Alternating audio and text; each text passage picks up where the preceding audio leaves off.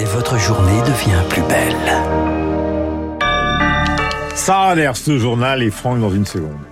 À Marseille, l'espoir euh, existe, mais s'amenuise 48 heures après euh, l'effondrement de l'immeuble rue de Tivoli. Depuis, six corps ont été euh, retrouvés. Au moins deux personnes sont toujours portées disparues.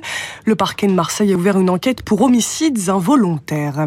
En Haute-Savoie, les recherches sont-elles terminées? Les corps des derniers skieurs disparus ont été retrouvés. Six au total dans l'immense avalanche qui a dévalé un glacier du massif du Mont Blanc, un des bilans les plus meurtriers de ces derniers années. Aux États-Unis, le bilan s'alourdit après cette fusillade dans une banque de Louisville, dans le Kentucky. Un homme a ouvert le feu. La police de la ville a annoncé la mort d'une cinquième victime, une femme de 57 ans blessée lors de l'attaque. À peine revenu de Chine, Emmanuel Macron se rend aux Pays-Bas, direction Amsterdam et rencontre avec le couple royal, puis discours très attendu sur la souveraineté économique de l'Union européenne. Et puis c'est au numéro 2 de la rue de Montpensier à Paris que va se jouer une part de l'avenir de la réforme des retraites. Le Conseil constitutionnel, les sages doivent rendre vendredi une décision dans un contexte social tendu. Trois options sont possibles. Une validation de la réforme, une censure partielle ou une censure totale. Hervé Temim nous a quittés hier à seulement 65 ans. La défense chevillée au corps, formidable plaideur, avocat pénaliste, de Servier à tapis en passant par Polanski.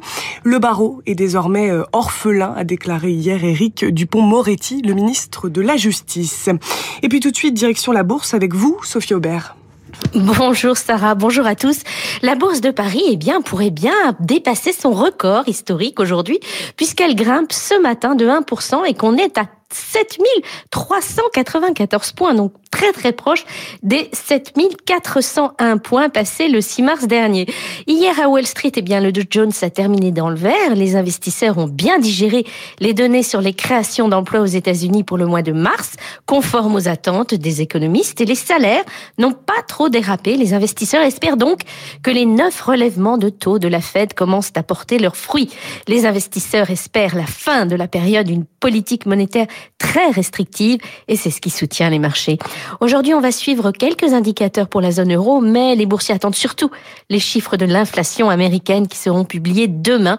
Ces données détermineront si la Fed va ou non encore relever les taux de 25 points de base lors de sa prochaine réunion début mai.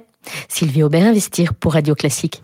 Merci beaucoup Sylvie Aubert. Guillaume, de quoi allons-nous parler sur Radio Classique Ah ben alors si on va demander ça, Sarah, à, à, à Franck que je salue euh, ce matin. Donc j'attends la réponse avec impatience. Mais si, si je, Bonjour je donne le sujet, je tue le suspense. Oui, alors le suspense c'est peut-être pas immense, mais bah. nous allons évoquer euh, une bataille qui, euh, à travers, c'est la bataille du Trocadéro en l'occurrence. Mmh. Pourquoi est-ce qu'on parle de Trocadéro? Ça vient d'où ce, ce, nom? Quelle est cette bataille? Et surtout, dans quel contexte euh, politique, économique est-ce que tout ça s'est inscrit? Vous allez voir, c'est assez passionnant. Ça nous ramène exactement deux siècles en arrière, en 1822.